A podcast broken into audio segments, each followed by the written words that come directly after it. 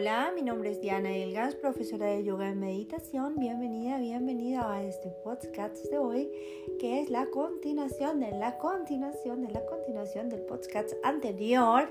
No te lo pierdas. Hoy hablaremos sobre los chakras y una mujer telgu que lleva 40 kilos en la cabeza. Espero te guste tanto como a mí. El chakra del corazón. Chakra del corazón, Anahata, Villa Mantra Yam. Está asociado con el color verde que representa la transformación y la energía del amor. Abrir el corazón es el comienzo de un proceso de curación. Los siete chakras representan componentes físicos del cuerpo, cada uno de los cuales es un remolino de poder que es representativo de, representativo de frecuencias y colores específicos. Hay tres chakras de la parte superior del cuerpo y hay tres chakras de la parte inferior del cuerpo. Y la conexión de todos ellos juntos es lo que se llama chakra del corazón.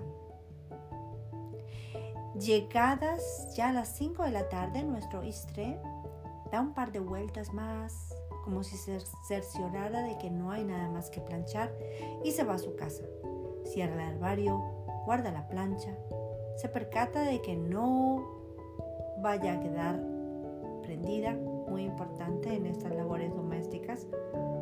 Un chiste, funciona con carbón. Bueno, y se despide de su árbol, de su oficina, de su lugar de trabajo, con el corazón planchado o con el corazón de muchos planchados. Y con su espíritu jovial y planchador, mañana será otro día. Se alegra por la satisfacción de su labor cumplida. Un día se fue y otro nacerá. Se irá a casa y soñará con botones de colores, bolsillos, dobladillos, saris de seda, chales, pantalones, su plancha. Ama nacer. Ama todo lo que haces.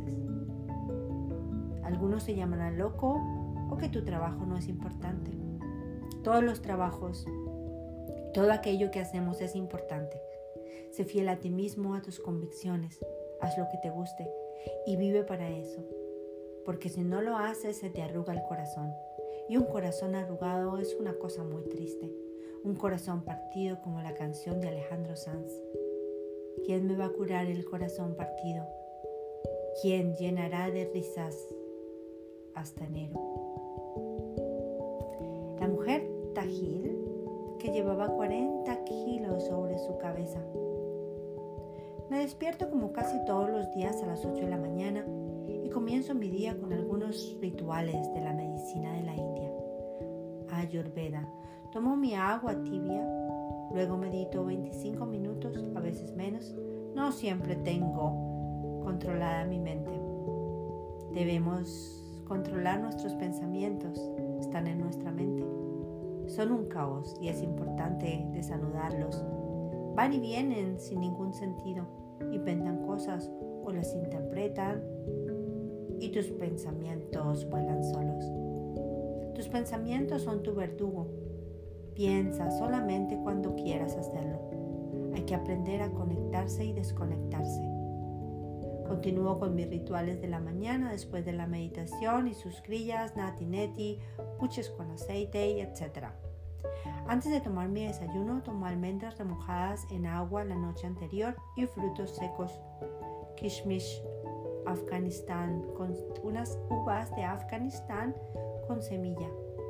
Después tomaré mi desayuno, chai, té de la India y chapati o diverso. Se puede comer cosas más elaboradas con más o menos picante.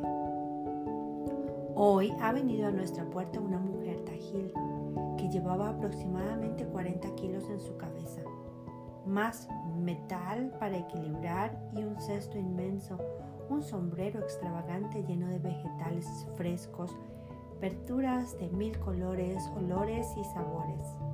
Sale de su casa muy temprano, regresará ya llegada la tarde después de haber vendido todos sus productos.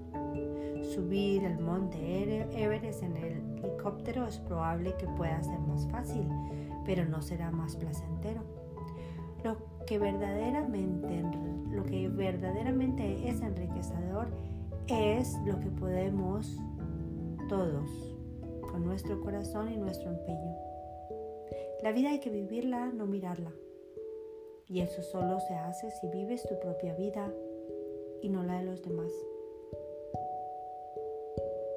Estoy a punto de comprar todos sus productos y quedarnos con la mitad y donar el resto a un orfanato que queda muy cerca de la casa de Sahil, mi amigo de la India. Y su familia, él y su familia me han abierto las puertas de su casa y las puertas de su corazón. Yo se lo he propuesto a él que a pesar de ser muy joven es muy sabio. Me convence de no hacerlo. Su argumento fue, si le compras todo, no va a poder trabajar el día de hoy. Será su casa a dormir.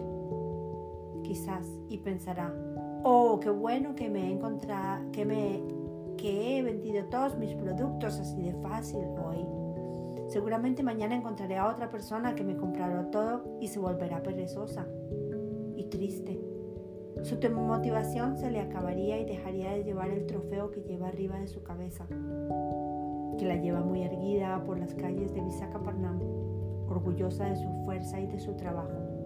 Se conoce cada calle como una buena acróbata desafía la gravedad se desplaza con elegancia entre rishis, motos, autos, autobuses.